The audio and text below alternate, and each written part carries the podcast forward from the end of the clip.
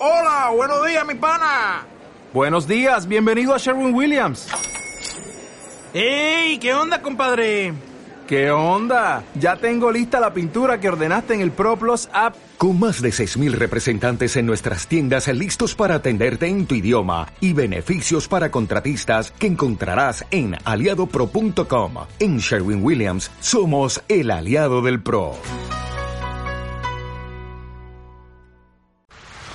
MAM Latinoamérica. La tortuga que se te escapa.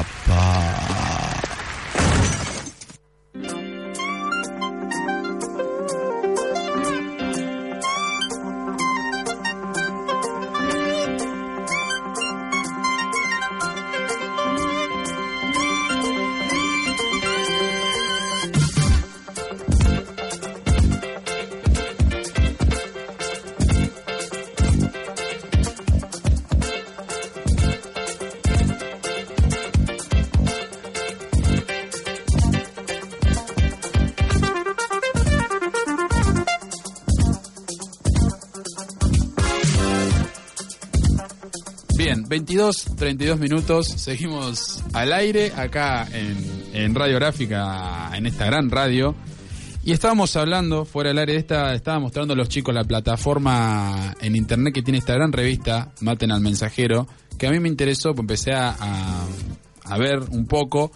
Este, qué buena revista, dije, loco. Es un proyecto que, que arrancó con esta, mm, bueno, otra vez voy a decir la palabra, plataforma como es Ideame, ¿no es cierto? Ustedes Sí. me corrigen, usted está más al tanto de esto. Eh, arrancó con esta, con esta plataforma y fue tomando cuerpo este hace desde el año pasado y, el mier ayer fue primero, ¿no? Sí. Ayer presentaron su nuevo número y bueno, vienen con, con muchas cosas nuevas y ahora estamos en comunicación con Santiago Can, que es el director de Maten al Mensajero, así que vamos a hablar un poquito con él. Buenas noches, Santiago, ¿cómo estás? Hola, ¿qué tal? Buenas noches. Bueno, acá estaba hablando un poquito de lo que es Maten al Mensajero, pero te quiero dejar eh, a vos que haga la introducción, eh, a ver, porque salió un nuevo número, así que me gustaría que, que nos, nos digas qué es lo nuevo que se viene y bueno, y qué es lo que lo que tiene esta revista, ¿no? Este, de, de interesante.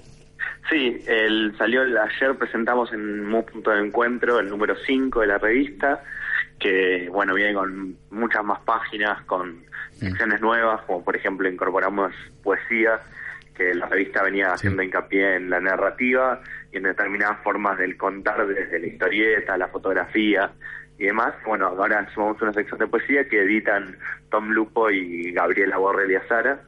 Eh, bueno, que es un lujo Sí. enorme que nos damos y que mezcla, recuperar algunos textos eh, clásicos con una determinada mirada, con autores nuevos, eh, poco conocidos y que, que está bueno difundir, de un género además que eh, tiene mucha producción eh, contemporánea, pero una difusión bastante sesgada y que a veces queda eh, en, en reseñas de libros, pero pocas veces en los medios que tienen una tirada más masiva publican textos nuevos e inéditos que no se conozcan.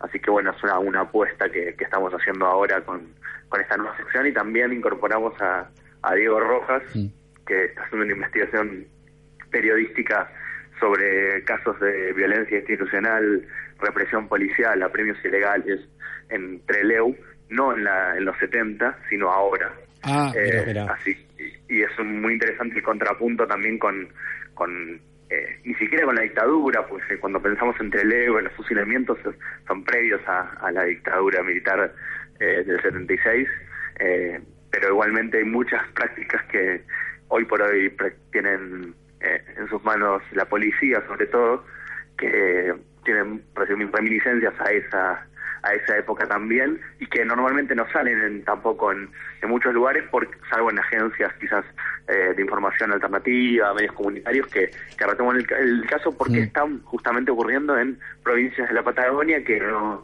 que salvo para hacer un, un spot turístico no, no aparecen en los diarios.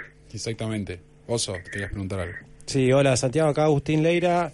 Te quería hacer una pregunta ahora, ya que en- entraste en el tema político, voy a salir un poquito, pero sin irme demasiado. Estuve leyendo un poco las, las editoriales y ustedes este, en, en las presentaciones apelan a al, suplantan, digamos, las letras género por la E, ¿sí? No, ¿Se entiende? Nosotros, Es- eso es, es- es- ¿no? ¿Se entiende a lo que voy? Bien, este, ahí hay como, como se, se nota, se percibe una definición política muy clara de dónde están parados ustedes, por lo, por lo, por lo menos con respecto al tema género. Y nosotros al principio del programa estábamos hablando de algo que pasó ayer en la Facultad de Ciencias Sociales, este, que, de lo que calculo que te habrás enterado, que es la, toda la cuestión del post-porno. Sí. ¿Qué, qué opinión tenés vos con respecto a, a lo que pasó en, en primer lugar y después a toda la repercusión que tuvo eso hacia el mundo exterior a la Facultad de Sociales? Mira, te, voy a mezclar los dos temas porque me parece que, que tienen que ver. Sí. Por un lado está la, una decisión política, eh, no solo editorial, sino también con determinada perspectiva que nosotros tratamos de, de poner en discusión en la revista, que es quizás no hacer una bajada editorial de textos sobre las tecnologías de género, las distintas eh, experiencias que hay sobre la disputa en el lenguaje, sino ponerlas en acto. En este caso, eh, reemplazamos la, la manera de generalizar en masculino por una E que desdibuja y que tensiona y que ponen eh, también en, en boca pronunciable esa diferenciación, porque cuando uno pone una X o una arroba, como termina pronunciándolo, eh, queda medio raro ¿no? en la oralidad. Sí. Entonces es un, un poco buscar una forma nueva de también traer esta discusión, no dispararla. Sabemos que no que no se adota en, simplemente en la palabra escrita con una E, sino que ah, hay un montón de otras cosas anexas. Digo, nosotros publicamos Suma. un folleto. Claro, que abren espacios de, de discusión y de disputa por el sentido. Nosotros, el primer folletín que abre la revista cada número es la Loreta que escribe Susie Shock, una poeta trans que, nosotros admiramos mucho. Bueno, nos parece que también es- eso es otra manera de, de dar una discusión a partir de la literatura. Claro. Volviendo al tema que, que me comentabas de lo de lo que pasó ayer en la Facultad de Sociales, eh, sí, el movimiento del, post, del viene en la Argentina con mucha incipiencia, porque la verdad que tiene más experiencias que en España y en otros países. Eh, nosotros publicamos en una revista que hacíamos en la universidad hace cuatro o cinco años atrás un artículo sobre el tema de una chica que ahora es licenciada en comunicación, Laura Milano, eh, que después fue su tesis. Sinécdoque, Eh, ¿no? Claro, en Cinécdoque. Así que estábamos embebidos en el tema en ese momento y nos parecía que era una manera de también de tensionar cierta mirada sobre la pornografía y las construcciones que se hacen y los discursos que circulan en, ton- en torno a la sexualidad, que mm, en la pornografía muchas veces está muy emparentada con el coitocentrismo, determinada perspectiva del poder desde lo masculino y, y una de las cosas que viene a poner en discusión, más allá de, lo que pasó ayer en particular en, en Claro. sociales, es poner en discusión temas que parecen dados, o no se hablan o se respetan como están, que es determinadas roles y tecnologías de género que circulan, eh, donde para, bueno, creo que quizás no hay, no haya que explicárselo a casi nadie, pero para el que conozca el mundo del porno mínimamente, el- está muy fuertemente centrado en la mirada masculina, heterosexual, heteronormativa y coitocéntrica, donde lo que importa es la penetración, la, la eyaculación masculina y un montón de formas que lo que hacen es reafirmar una, una determinada manera de ser en la sexualidad que no es necesariamente la única. Ajá, muy, muy, muy bueno, está bien, interesante la, la, la, la postura. Digo, como para, para ponerse a charlar un rato. Igual voy, voy a volver un poco a la, a la revista, digamos, este, con dos cosas que a mí me llamaron la atención. Eh, perdón, RW me pareció eh, muy interesante también. Este, hace referencia a, entiendo yo, ¿no? A un famoso periodista y escritor argentino. Sí, Rodolfo Walsh. Exactamente. Este, que ahí también ustedes están sentando como un posicionamiento político de, de- de cara al periodismo, ¿no? Claro, bueno, Rodolfo Walsh en, en este caso aparece en una historieta.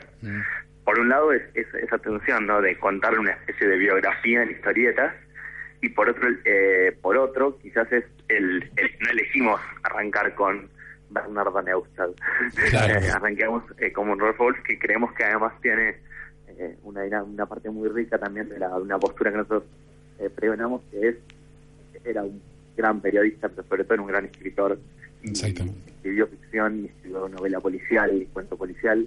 Y eh, esas, esas series de cuentos policiales que publicó en seudónimo de la recta de Ailea y demás, eh, también tiene una impronta muy muy clara en lo que fue también su trabajo periodístico.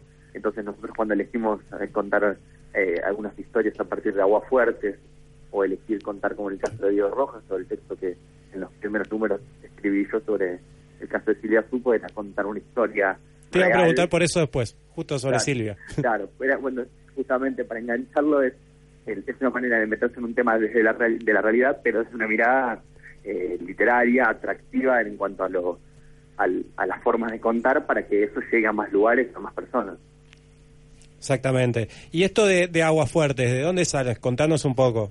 Para la gente que por ahí no se está imaginando una obra literaria. Claro, eh, las aguas fuertes, eh, para quien quizás eh, las conoce desde la idea de Roberto Alt, Ajá. Sí. lo pasado, eh, eran unos textos que aparecían en, en diarios, eh, que eran una especie de lo que hoy muchas veces aparece como una nota de color o una crónica breve, eh, en donde quizás el, el- eje era lo histórico, digamos, el presentar una escena. Eh, de hecho, la- el, el- el Agua Fuerte viene de, de una manera de, un tipo de grabado, digamos, o de forma de retratar. Entonces, esta idea de cómo juego con las palabras de eh, recuperarlo ahora como hoy podría ser una Instagram literaria. Santiago, eh, sigo, yo la verdad me quedé impresionado con, no solo con la revista, sino eh, cuando entré a la página de la revista, a la página de internet, eh, Ah. la plataforma que tienen es excelente, es excelente y la verdad, bueno, quería felicitarte por eso y quería preguntarte, bueno, ¿cómo, cómo estás viendo la revista, la proyección que, que ustedes tienen o, o los proyectos que por ahí giran a- alternos a la revista eh, en, en cuanto a eso? El, hay una cosa que, que, que es muy fascinante para nosotros del proceso de la revista, que es nosotros pensamos mucho tiempo antes en lo que queríamos hacer y la experiencia en la, la práctica obviamente que cambia mucho lo que uno espera. En algunas cosas Claro. hay cosas inesperadas que a uno no le gustan, ¿no? Como las dificultades a veces para la circulación y la distribución, que es un conflicto que tienen muchas revistas, pero sí encontrar que a partir de esas cosas que al principio te cuestan, se generan otros espacios de disputa.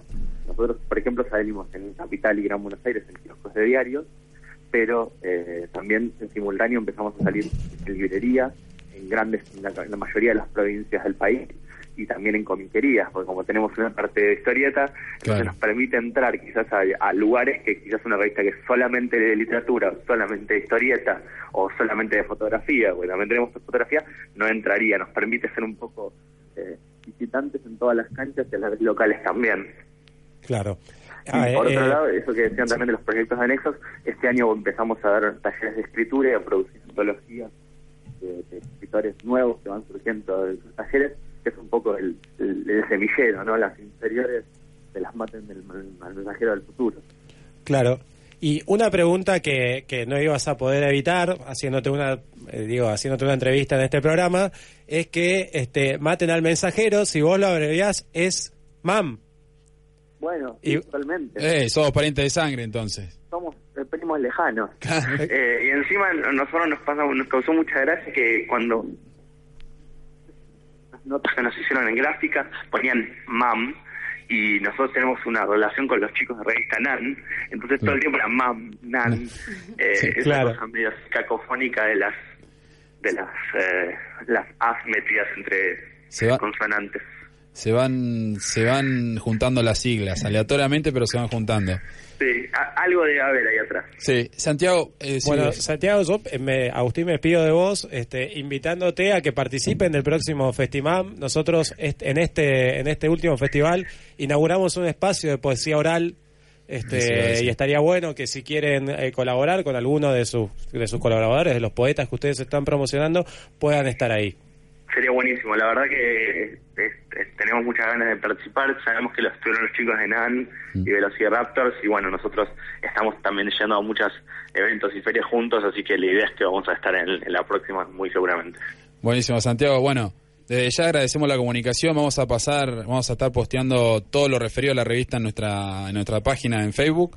Así que, bueno, nos tenemos en, en contacto y estamos. Dale, muchas gracias. Y una cosa que me parece importante también Sí. para que tengan en cuenta es nosotros la revista la vendemos en papel, pero la ponemos entera en, de- dif- en difusión gratuita para descargar en PDF.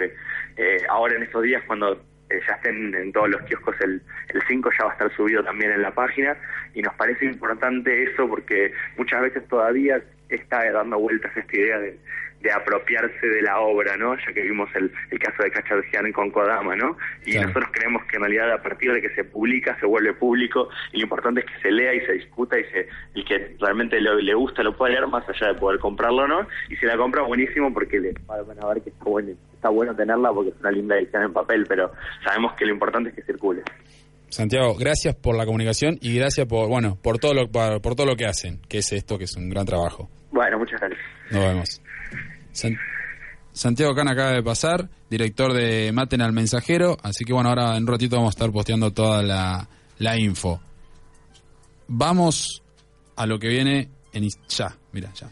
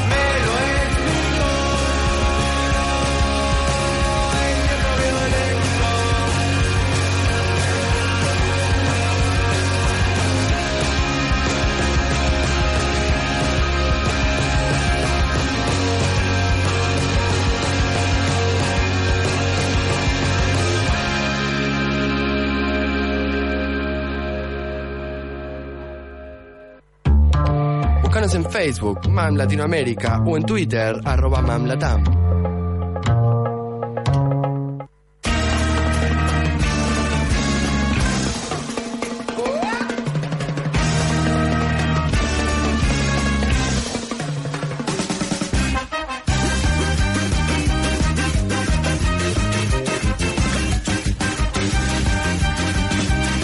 Bien, 22 horas, 49 minutos, 50 ya, ya 50. Gusti, Gusti acabó de, de hacer la, la gran pau.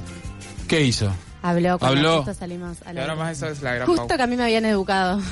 La nueva moda se ve que se va trasladando. No se copian de las cosas buenas, se copian de las cosas malas, viejo. Ah, es cierto eso, ¿eh? Qué barbaridad, qué facilidad. Pero qué comentario de abuelo, por favor. Abuelo, no sabe usar Twitter, no sabe usar una Instagram. tendencia que se haya copiado.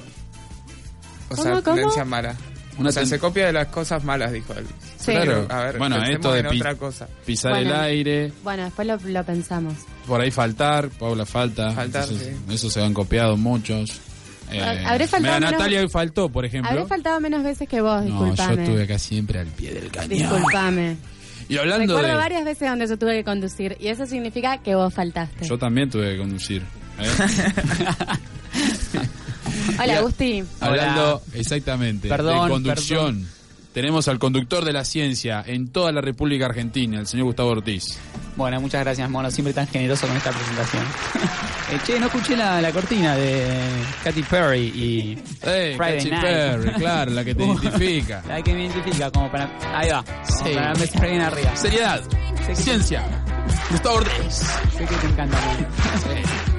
Este, nada, bueno, yo voy a hablar un poquitito de la, Probetas. de la Semana Nacional de la Ciencia. Antes, Antes. quería algo quería comentar algo en el aire, que lo hablamos hace un ratito fuera del aire, que era, eh, bueno, todo este tema que se habló respecto de los pilotos de avenidas argentinas, bueno, que comandaban un vuelo austral y que dejaron entrar a la cabina Vicky Cipolitakis, en fin, pudo tocar los controles y se armó todo un de- Este, no, es- el sentido común, el sentido común me llamó y me dijo, hace, no sé si recuerdan, hace algunos meses atrás, están descostillándose de la risa acá, malditos, y, me, y tengo que hablar con seriedad. Hace algunos meses atrás, no sé si recuerdan una, eh, una línea German Wings, eh, hubo un piloto que no había pasado un par de controles psiquiátricos. eh, en- Es verdad. Una, una aerolínea segunda de, de Lufthansa, de una, de una línea aérea bastante Sí, importante, digamos. Y, y nada, el tipo, eh, nada más ni nada menos, estrelló un avión eh, en los Alpes y, y es, es, es un hecho terrible, ¿no? Pero así, estoy tratando de hacer un paralelismo. Nosotros nos estamos, eh, obviamente no quiero justificar ningún hecho, digamos, los pilotos hicieron algo mal, estuvo muy bien el CEO eh, Recalde, digamos, en eh, despedir a estos, a estos pilotos, en fin, las medidas que se tomaron, pero lo que digo es... Eh, como los alemanes, ¿no? Que uno se, se- siempre se escucha hablar de que se jactan de que son tan perfectos en un montón de cosas y, y, bueno, en fin, nosotros eh, acá tenemos dos pilotos que eh, básicamente lo que hicieron fue basearse por una mujer y la dejaron entrar a la cabina y hicieron cosas que no tenían que hacer, es cierto, pero bueno, tratando de hacer un paralelismo con algo que pasó en, en Alemania, en un país eh, que no- mucha mucha gente se jacta de que hacen las cosas bien, digamos, terminó eh, como terminó. Bueno, ahora sí, volviendo a la ciencia, Bien. eh, pongo quinta. Todo tiene que ver con todo. todo tiene que ver con todo, gracias Adrián por quiere este- decir algo, Sí, levanta ahí- la mano, perdóname. ¿Puedo, antes de que cada columnista arranque con su columna, preguntarles y que nos cuente, por favor, qué vivió en el Festimam, en este tercer Festimam? Sí, podés. podés. ¿Puedo preguntarle? Sí. Bueno, Gustavo, te ¿Cuál es, la, ¿Cuál es la pregunta? Adri? ¿Cómo viviste este tercer Festimam? Me encantó, me encantó. Estuve, este es, este es mi tercero, estuve en los tres y mm, es cierto que me he ido un poco, un poco temprano respecto a los últimos, siempre estuve hasta el final. Vamos a pedir las No, porque, no. porque él dice que se fue a las 4, a las 4 ya estaba en la puerta y no, No. salió nunca, o sea que antes todavía tuvo que haber Y salido. Qué probablemente fue después, tal vez. Vos a qué hora te fuiste. La No, no, puerta? no, yo me quedé hasta lo último en la Yo no puerta. sabía eso, ¿eh? Hasta Sí, la sí, última. sí. Te quemaste en vivo, digamos. Sí. Pero bueno, dale. Pero bueno. Ah, no, ¿Por qué era- no El mismo, el mismo Gustavo que el festival pasado terminó eh, desayunando con nosotros. Ahí va, ahí va, eso quería escuchar. Muy bien. Estoy Papelón. reivindicando mi. Bueno, eh, hoy quería hablar de la Semana Nacional de la Ciencia. En realidad quería hablar la semana pasada, pero bueno, como comenté al principio, tuve un problemilla, no pude estar acá. ¿Estabas lavando embriones? Eh, sí, estaba un problema laboral, estaba Los lavando unos embriones no se lavaban solos. No, hay que ir a lavarlos. hay que Son lavar. siempre a la noche porque son unas Qué cuantas locura. horitas que hay que esperar. ¿Qué estuviste haciendo? Lavando puede decir, embriones. capaz que no estuvo haciendo eso, pero él no puede decir eso. Claro, ah, si sí, pero- gusta y todo bien, no venga, lavá, lavá embriones. esos embriones. Lavá, lavá. Claro. no más preguntas. Eh, bueno, y nada, la Semana Nacional de la Ciencia es una actividad que se que comenzó en el 2003, digamos, eh, dato no menor, con el, el primer gobierno de, bueno, el gobierno, de- el único gobierno de Néstor, este, el primer gobierno del Frente para la Victoria.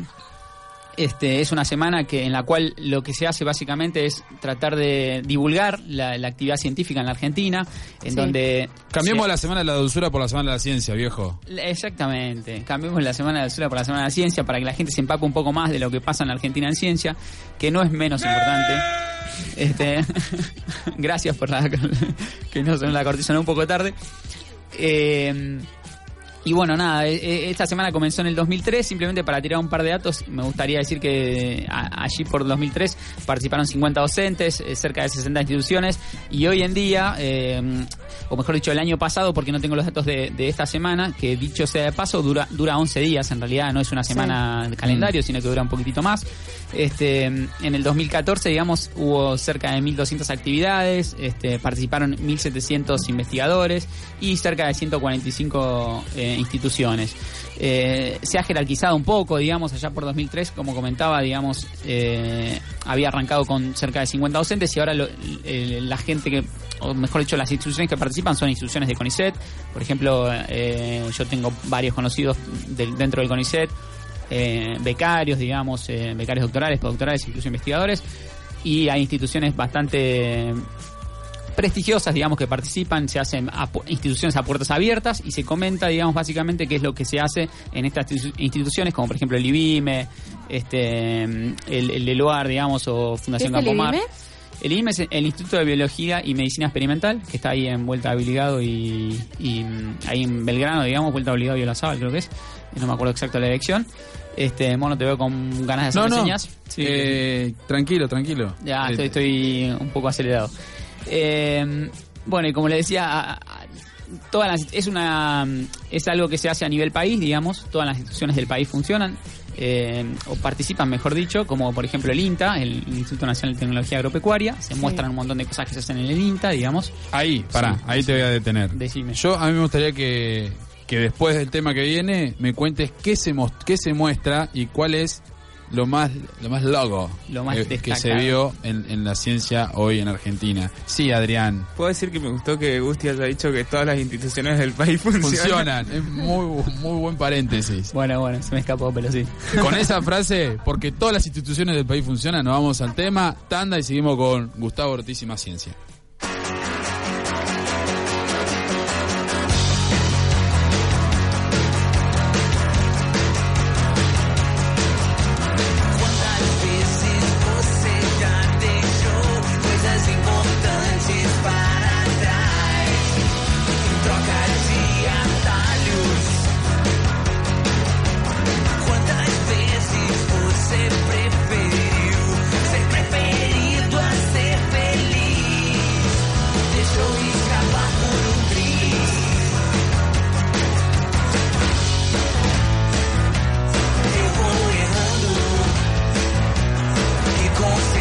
Thank you.